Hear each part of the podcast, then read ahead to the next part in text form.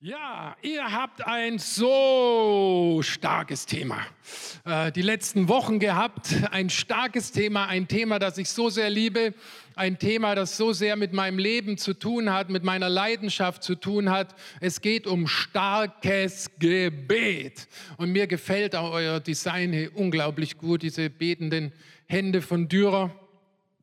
An Pfingsten habt ihr damit gestartet und äh, ihr habt euch erinnert, dass Gebet verändert. Gebet bewegt etwas. Zuerst uns selbst und dann die Umstände. Gebet zeigt uns, wir sind Menschen, die mit Gottes Möglichkeiten leben wollen. Uns reichen nicht die eigenen Möglichkeiten, wir wollen mit Gottes Möglichkeiten leben. Im zweiten Teil ging es darum, dass nur diejenigen, die wirklich zur Familie gehören, diese Freimütigkeit haben und diese Audienz genießen, die Audienz beim König, dieses Privileg, jeder Tag und Nachtzeit zu Gott kommen zu dürfen. Und letzten Sonntag seid ihr daran erinnert worden, dass Gebet uns in eine Position der Wachsamkeit bringt.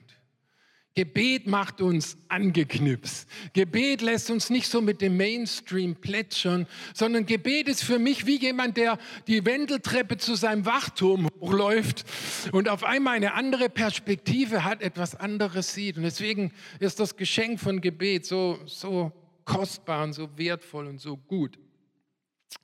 Ja, und ich äh, mache heute also äh, den Abschluss dieser Predigtserie und äh, mein Thema ist, starkes Gebet ist, wenn zwei eins werden. Das ist starkes Gebet. Wir kennen das aus unserem natürlichen Leben, welche Power durch Übereinstimmung geschieht. Stellt euch mal ein Liebespaar vor, die sitzen also fast jeden zweiten, dritten Abend auf der Parkbank und so, ach, sie haben so viel zu reden und sie lachen zusammen und auf einmal macht einer mal so einen kleinen Vorstoß und sagt, du, wir, wir kennen uns doch jetzt schon ein paar Monate und so, also ehrlich gesagt, sollten wir nicht vielleicht mal ein bisschen mehr über unsere Beziehung nachdenken, äh, vielleicht mal so ein bisschen in Richtung Verlobung oder vielleicht könnte ja noch mehr draus werden. Und bei dem anderen zündet aber nicht so richtig und ein paar Wochen später macht vielleicht äh, das Mädchen den Anlauf und sagt, du, äh, irgendwie habe ich es auf dem Herzen, mal äh, so über die Zukunft zu reden. Also ich meine, wir verstehen uns so gut und äh, vielleicht könnte daraus wirklich eine eine lange Geschichte, eine Ehegeschichte werden. Und äh, solange äh, und dann ist vielleicht der Junge oder der junge Mann derjenige, der dann sagt, du, oh, ich fühle mich noch ein bisschen unsicher in der ganzen Sache, lass mir ein bisschen Zeit nehmen und so weiter. Und es geschieht nichts, keine Location wird ausgesucht, es geht nichts vorwärts bis zu dem Moment, wo er eines Tages zu ihr sagt, du, ich, ich komme jetzt noch mal gerade auf das Thema. Wollen wir uns verloben? Und sie sagt, oh ja, unbedingt. Ja, wir wollen zusammen ein Leben leben. Wir wollen zusammen heiraten und auf einmal kommen die Dinge in Gang. Ja, die Location wird gesucht. Man sucht, wenn man schlau ist, einen Berater, Ehepaar und äh, hilft, äh, lässt sich helfen, in die Ehe hinein, gut hinein zu starten und so. Und äh, das ist auch im Berufsleben genauso. Wenn ich mir so einen Unternehmer vorstelle, eine Firma vorstelle, irgendwas spüren alle, im Team sitzt man zusammen, irgendwas stimmt nicht in der Firma, es muss was geändert werden, radikal verändert werden. Und da gibt es so viele Ideen, ja, wir könnten das Angebot verkleinern. Nein, wir müssen die Zielgruppe nachjustieren. Und nein, wir müssen die Produktion hochfahren und so weiter. Und eines Tages kommt die Chefin vielleicht äh, zur Besprechung und sagt, Leute, ich glaube, eine Sache ist, wir brauchen ein neues Produkt. Und jeder, bam, bam, bam, ein neues Produkt. Das ist es. Und auf einmal fliegen Pläne durch den Raum, Gedanken treffen sich und in dieser Übereinstimmung geschieht etwas Powervolles. Vor dieser Übereinstimmung war eine Lähmung, aber mit dieser Übereinstimmung kommen Dinge in Bewegung. Und so ist es auch in unserem geistlichen Leben. Wenn wir diesen Satz hören, und die zwei werden eins sein. An was denken wir da? Und zwei werden eins werden. Ja, Ihr wisst schon, wir denken natürlich an das, was Jesus gesagt hat über Mann und Frau. Wir lesen das in Matthäus 19,5. Ein Mann verlässt seine Eltern, verbindet sich so eng mit seiner Frau, dass die beiden eins sind mit Leib und Seele. Sie sind also eins und nicht länger zwei voneinander getrennte Menschen. Paulus sagt, der Apostel Paulus redet regelrecht von einem Geheimnis. Da ist ein Geheimnis in dieser Verbindung zwischen einem Mann und seiner Frau. Und ich kann nur sagen, diese Identitäten, die so füreinander gemacht worden sind, um sich zu ergänzen, die entfalten so eine Power, wenn sie zusammenkommen, wenn sie verschmelzen, wenn sie eins werden. Und je mehr eine Frau ihr feminines Wesen bejaht, je mehr sie Ja sagt zu sich als Frau, desto mehr ist sie fähig und glücklich und frei, die Ergänzung des Mannes auch zu empfangen. Und je mehr ein Mann sich in seiner Haut wohlfühlt und so gerne ein Mann ist und so gerne dazu steht, desto mehr ist er freigesetzt und fähig, das andere, das Feminine, das Frauliche zu umarmen und in sein Leben zu lassen als wunderbares Geschenk zu empfangen. Gott hatte so einen starken und weisen Plan, als er Mann und Frau erschaffen hat. Und Gottes Idee war, dass in der Verschmelzung dieser beiden, Mann und Frau, aus dieser Verschmelzung sollte neues Leben entstehen. Dort in diesem Schutzraum, dort wollte Gott Menschen, Kinder auf diese Erde bringen. Das war der originale Plan. Und leider heute ist dieser Plan ziemlich verzerrt. Wenn wir in manche Klassenzimmer hineinschauen, dann sehen wir schon oftmals die Hälfte vielleicht, wo gar nicht mehr Mutter, Vater, Mutter, Vater, Kind, Familie in diesem originalen Plan so zu sehen ist. Diese Verschmelzung, wenn zwei eins werden, kommt neues Leben hervor. Als ich diese Woche so in meinem Hörraum war, ich nenne jetzt mein Gebet zurzeit mein Hörraum.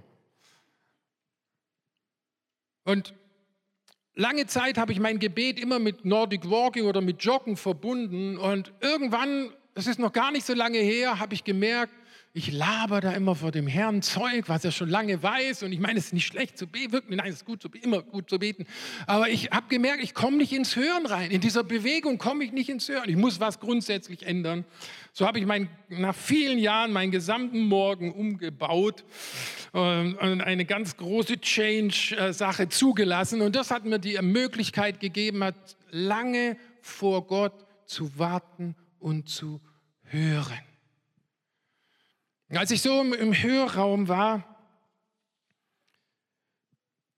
da wurde mir gezeigt, dass Gottes Macht und das Zentrum der Kraft seines Traumes auf dieser Erde ist nicht Menge, ist nicht Masse, ist nicht Aktion, sondern ist Einswerdung, wo zwei wiedergeborene Herzen eins werden, eine Sache wollen.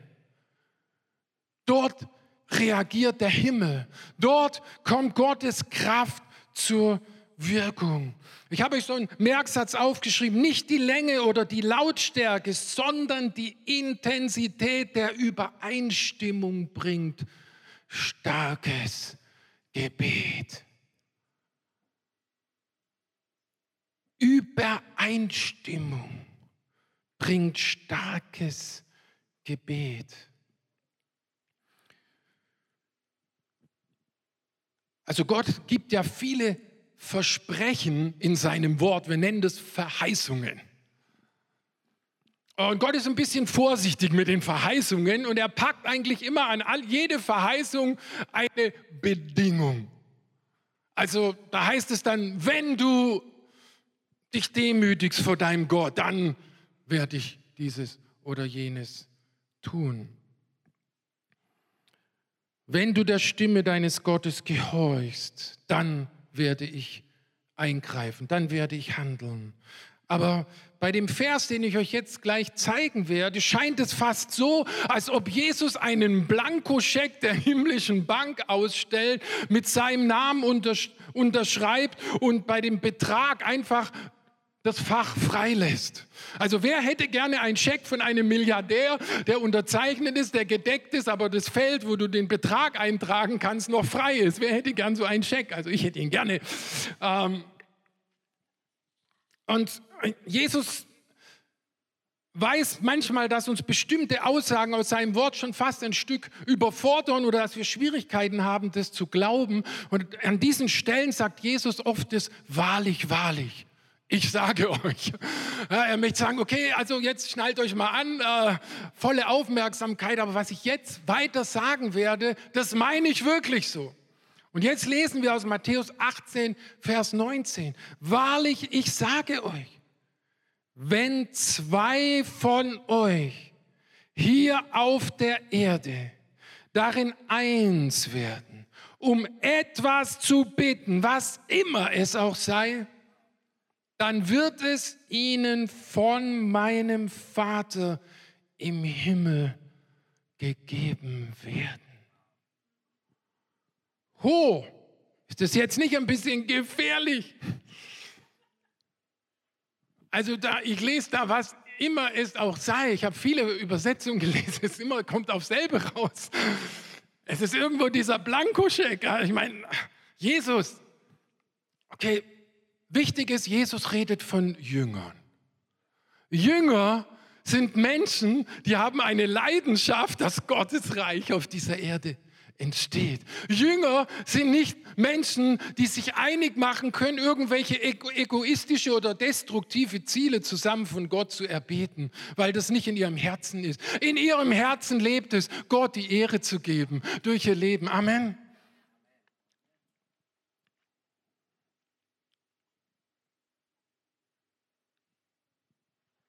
Zwei müssen eins werden. Ich weiß nicht, vielleicht hast du einen einzigen Jesus-Nachfolger in deiner Firma, nur einen. Wenn du mit ihm übereinstimmen könntest, wenn ihr sagen könntet, wir wollen dasselbe für meinen Chef unbedingt, dasselbe für meine Abteilung, und ihr stimmt das ab, ob ihr wirklich Amen dazu sagen könnt, ob ihr wirklich dasselbe wollt. Und wenn ihr sagt, ja, das wollen wir vom Himmel, dann dürft ihr wissen, dass Gott in diese Situation hineingreifen wird und ihr werdet Gott an der Arbeit sehen. Vielleicht hast du nur noch einen mehr in deiner Familie, ein Geschwister, eine, ein, äh, weiß ich nicht, äh, vielleicht ist deine Mutter gläubig, der Rest nicht. Einer mehr, mach dich doch eins. Kommt doch überein und sagt, wir müssen, wir müssen sehen, wir machen uns eins, wir verbinden uns, wir wollen dasselbe, wir wollen Gottes Eingreifen sehen. Von all denjenigen unter uns, die hier verheiratet sind, wer hat schon gemerkt, dass das Gebet in der Ehe ein bisschen umkämpft ist? Ah ja, eine ganz ehrliche, spontane Meldung. Ähm, ja, also das habe ich auch gemerkt. Und ich habe auch gemerkt, dass es gerade in dieser Ehebeziehung am allermeisten auffällt irgendwie, wenn man nicht eins ist. Wenn man Dinge hätte eigentlich vorher klären sollen, wenn eigentlich Gesprächsbedarf sich angestaut hat und wenn man dann betet, hat man das Gefühl, das Gebet geht genau bis zur Decke und ploppt dann wieder runter auf den Boden. Er ist nicht eins. Und dort spürst du es am allermeisten. Und Gebet in der Ehe ist sowas von umkämpft, weil unser Widersacher, der Feind, der Fürst der Finsternis, er weiß auch um die Power der Übereinstimmung. Er hat Angst davor, dass zwei eins werden könnten und Dinge vom Himmel auf die Erde ziehen könnten. Aber wenn ein Ehepaar eine aufgeräumte Beziehung hat, wenn die Dinge ausgesprochen sind. Oh Leute, haltet euch fest. Wow, wow, wow, wow, da geht was, würde man heute sagen. Da geht was.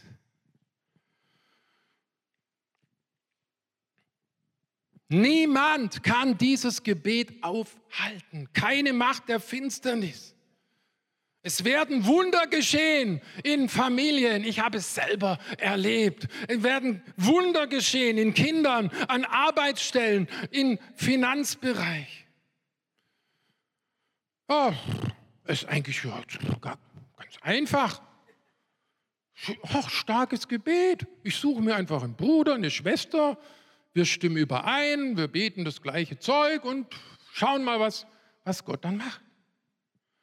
Und ich frage dich und ich frage mich und ich frage uns, stimmen wir oft wirklich überein?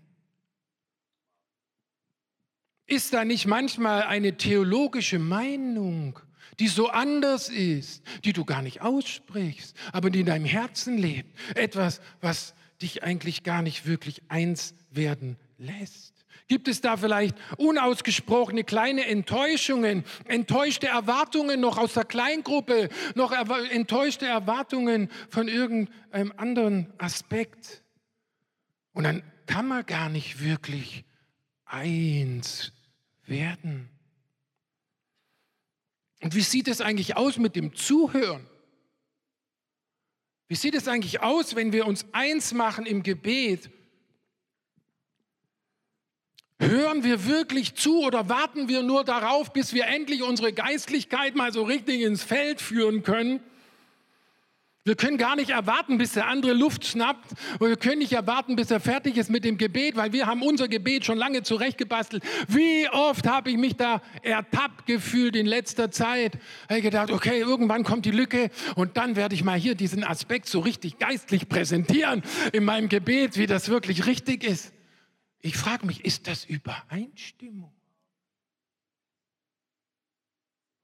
Ist das ein verbundenes Herz?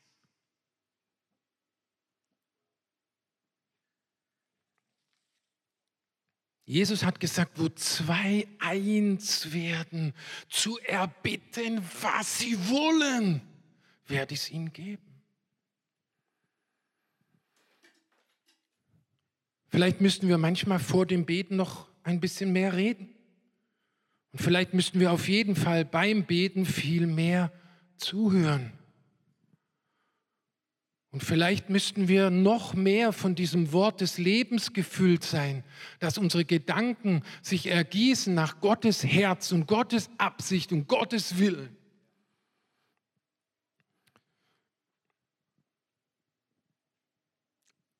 Ich bin mit, mit Daniel bin ich in einer sogenannten Minigruppe. Wir haben inzwischen sieben Männer Minigruppen.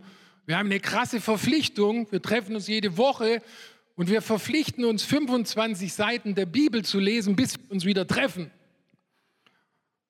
Und dann sprechen wir darüber, haben noch so ein paar Wachstumsfragen. Und äh, das ist ein bisschen, ein bisschen tricky. Wenn es einer von unserer Minigruppe darf man nicht lügen. Und die erste Frage ist, Hast du dein Bibelleben-Pensum gelesen? Und wenn es einer in der Minigruppe nicht geschafft hat, müssen alle dasselbe nochmal lesen. Und deswegen, ich sage euch, ich höre von Männern, die lesen mitten in der Nacht, die lesen durch ihre ganze Mittagspause durch, die lesen und lesen hier und lesen dort, um dieses Versprechen einzulösen. Aber ich sage euch, es war jetzt gerade ein bisschen lustig, aber was ernst dabei ist, ich sehe veränderte Leben veränderte Leben durch die Kraft von Gottes Wort, durch dieses Eintauchen, durch dieses Baden in der Wahrheit, im Wort Gottes. Und wer so voll ist vom Wort, dem ist es leicht, in Übereinstimmung zu kommen mit dem Bruder der Schwester. Und ich glaube, was wir auch zulegen können, ist dass unseren Ausdruck der Übereinstimmung im Gebet. Weißt du, wenn du dasselbe willst wie jemand anders, warum sagst du dann nicht ja, Amen? Das will ich auch. Ich will es unbedingt. Ja, Gott, ich stelle mich dahinter. Ja, ich sage dasselbe wie mein Bruder XY. Ja, ich will es. Ich, wir müssen es sehen. Gott, wir wollen es sehen. Amen. Tu es, Herr. Und das entfaltet eine Kraft. Ich habe euch äh, mal so ein paar kleine Schaubilder gemacht. Ich bin nicht jetzt der Profi der PowerPoint-Präsentation. Habe niemanden gefunden, der es für mich macht. Habe ich selber probiert. Okay, ah, hier sehen wir zwei Dinge. Der Wille Gottes ist das mächtigste, was es gibt auf der Erde und im ganzen Kosmos. Gottes Wille ist in hundertprozentiger Übereinstimmung mit seinem Wesen. Es ist komplett deckungsgleich. Gottes Wesen, Gottes Wille kommt aus seinem fehlerlosen, perfekten Wesen und Gottes Wille wird immer triumphieren. Am Schluss wird Gottes Wille triumphieren. Wer das letzte Buch der Bibel gelesen hat, wird sehen, der letzte Showdown, den entscheidet Gott. Gottes Wille ist das Mächtigste, was es auf der Erde gibt. Und dann hier ist der Wille des Menschen. Und der Wille des Menschen, haltet euch fest, ist das zweitmächtigste, was es auf dieser Erde gibt. Der Wille des Menschen. Der Wille des Menschen hat so viel Schmerz, hat so viel Leid, hat so viel Narben in unsere Welt hineingebracht. Weil der Mensch ist keine Marionette, sondern er kann sich entscheiden, entweder mit Gottes guten Gedanken zu kooperieren oder gegen Gott seine eigenen Pläne und Wille und seine Macht und seinen Egoismus auszuleben. Und diese beiden, man könnte auch den Pfeil in beide Richtungen, sind grundsätzlich erstmal sehr konträr gegeneinander gerichtet. Aber ich gehe jetzt mal davon aus, dass dieser Mensch hier sich auf den Willen Gottes zubewegt. Jetzt schauen wir das nächste Bild an. Ja. Schau, hier ist der Wille eines Bruders, einer Schwester und hier ist dein Wille. Und das ist, was die Bibelstelle sagt. Wenn der Wille des anderen, wenn jemand anderes mit dir im Boot das gleiche will wie du. Wenn er sagt, ich muss sehen, ich will es sehen, dass Gott in Bayreuth, dass Gott zum Ziel kommt, dass Gott durchbricht, äh, dann und eure beiden Herzen, eure beiden Willen verbinden sich, werden deckungsgleich. Dann geschieht dieses Wort, was Jesus gesagt hat. Und jetzt kommt das Dritte. Und wenn das sich jetzt in Gottes Willen hineinbewegt, dann erleben wir, was es heißt in 1. Johannes 5, 14. Denn wenn wir ihn um etwas bitten, was seinem Willen entspricht, erhört er uns. Das ist die Power der Übereinstimmung. Wenn wir wissen, dass er uns, äh, ich zitiere es nochmal genauer, wenn wir etwas bitten nach seinem Willen, dann wissen wir, dass er uns hört. Und wenn wir wissen, dass er uns hört, dann wissen wir auch, dass wir das Erbetene empfangen haben. Dann wird dieser himmlische Scheck eingelöst. Dann bewegen sich Gefängnismauern. Dann werden göttliche Versorgungswege frei. Und dann kommen Herzen, die getrennt waren, wieder zueinander. In Übereinstimmung entfaltet sich starkes Gebet.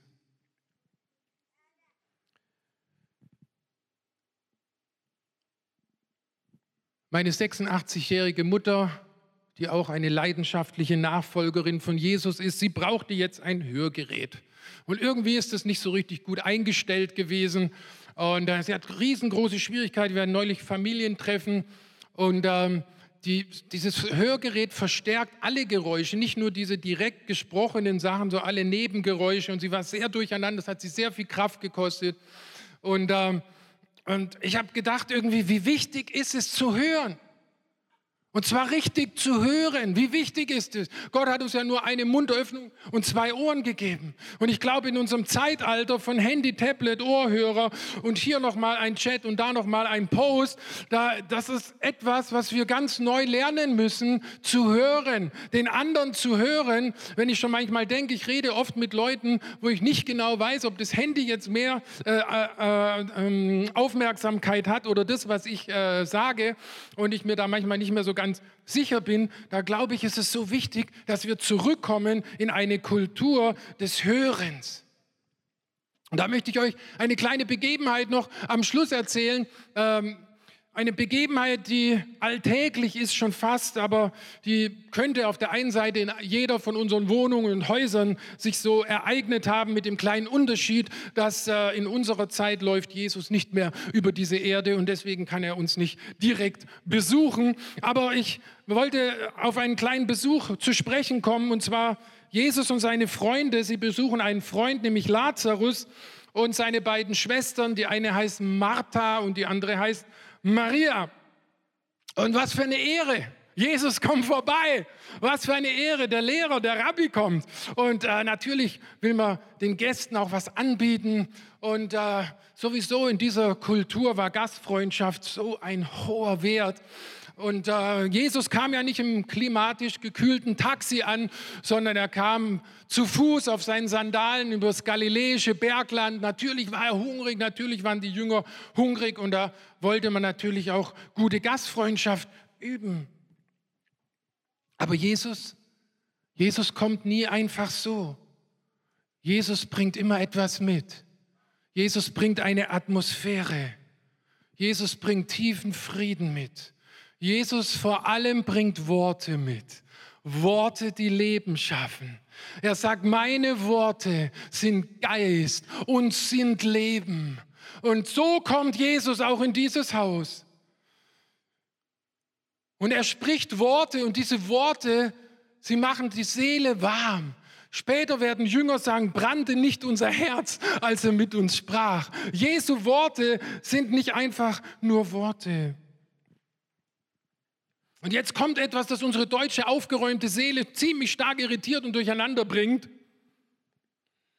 Die eine Schwester, die Maria, die steigt einfach aus den Küchenvorbereitungen aus und setzt sich an die Füße von Jesus.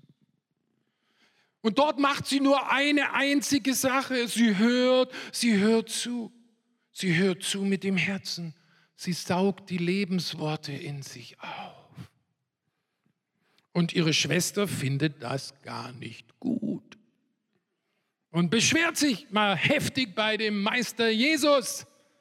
Jesus, sag mal, macht dir das eigentlich überhaupt nichts aus, dass meine Schwester mich alleine das Gemüse schnippeln lässt? Und die Antwort von Jesus hat schon viele Millionen Bibelleser verärgert.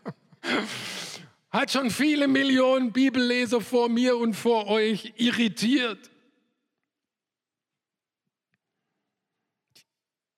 Jesus sagt, Martha, du bist beschäftigt mit vielem. Man könnte auch sagen, Martha, deine Seele ist zu laut. Hä? Aber der Job muss doch gemacht werden. Und dann setzt er sogar noch einen drauf. Maria, deine Schwester, die, die hier gerade an meinen Füßen sitzt, die hat die bessere Entscheidung getroffen. Das, was sie jetzt gerade empfangen hat, wird sie behalten.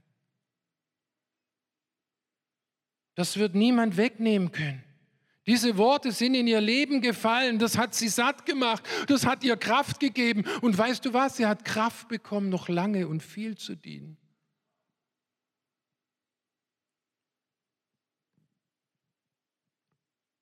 Sind wir mal ehrlich, wie voll ist oft unser Leben? Viele Termine, Freizeitstress, Input, Information, Hörbücher, Radio, Radio hier, Radio dort, Post-Chat. Meine Zeit. Eigentlich sollten wir immer mehr Zeit haben. Wir haben jetzt diese tollen Maschinen, Spülmaschine und so. Früher noch, kennt ihr noch das Abtrocknen immer die ganze Zeit? Wir werden ja bald Kühlschränke haben, die selber bestellen im Großmarkt. Brauchst du gar nicht mehr das Haus verlassen, nicht mal mehr dein Handy bemühen. Der Kühlschrank weiß, ah ja, das ist die Programmierung, Milch fehlt, Ding, Ding, Ding, das ist raus. Ich habe neulich mit meinen Brüdern gesprochen, die beiden in der Wirtschaft sind. Er hat gesagt, ihr könnt euch nicht vorstellen, was auf uns zukommt mit den selbstfahrenden Autos. Die meisten Menschen werden kein eigenes Auto mehr haben. Du forderst das Auto an einfach. Du sagst, ich brauche ein Auto, sechs, äh, sechs Sitzplätze. Und das Auto, was am nächsten von deinem Standort ist, das kommt zu dir gefahren, aber ohne Fahrer. Und das Auto nimmst du einfach. Du bezahlst einen Betrag einmal im Jahr für Autofahren und dann hast du das Auto immer, was du brauchst. Du brauchst dich nicht um ein Auto kümmern, irgendwie, dass das gewartet ist oder so. Wir müssen eigentlich immer mehr Zeit haben. Aber das Komische ist, wenn ich mit Meudel, ich habe keine Zeit. Und Gott möchte sagen, unsere Seele ist auch manchmal zu laut. Lass uns diese Worte hören, die er zu Maria gesagt hat. Du hast das bessere, sie hat das bessere Teil gewählt. Starkes Gebet ist Gebet, das aus dem Hören kommt. Wer vom Himmel hört, der kann in Übereinstimmung kommen mit dem, was im Himmel geschieht. Ich möchte mit uns zusammen beten. Lad uns ein, wem es möglich ist, aufzustehen. Und eine Sache ist eine Predigt zu hören, die andere Sache ist es zu tun. Und äh, ich möchte mit euch in Übereinstimmung kommen, übereinstimmendes Gebet kommen. Ich möchte mit euch beten für eure Stadt. Gott hat so eine Liebe, so ein Erbarmen für, für Bayreuth.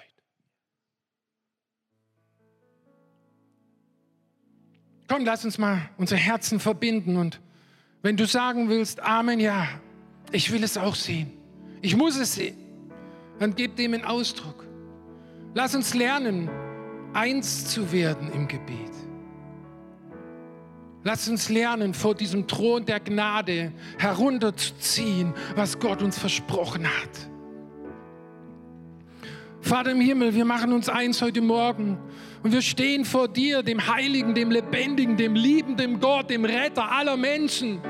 Herr, und wir sagen, als dass deine Barmherzigkeit erschienen ist und du hast deinen Sohn Jesus gegeben, auch für Bayreuth, auch für diese vielen Tausenden von Menschen, Herr, von denen die meisten in der Ferne von dir leben als verlorene Söhne und Töchter.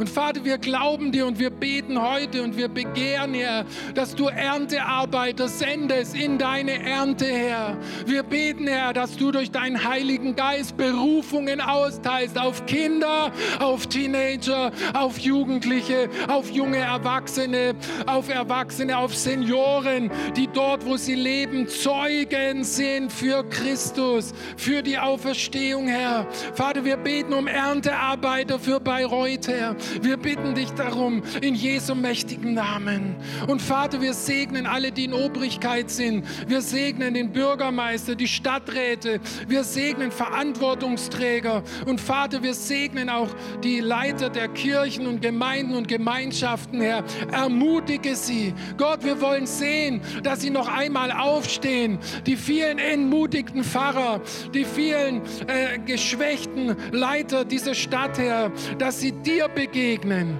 dass sie dich erkennen, Herr, in dem mächtigen Namen Jesus.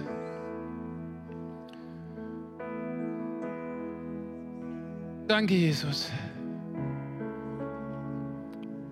Und Vater, wir beten um deinen Segen für diese Gemeinde hier, für diesen Ort. Vater, wir beten, dass es ein Ort ist, an dem neues Leben geboren wird, Sonntag für Sonntag.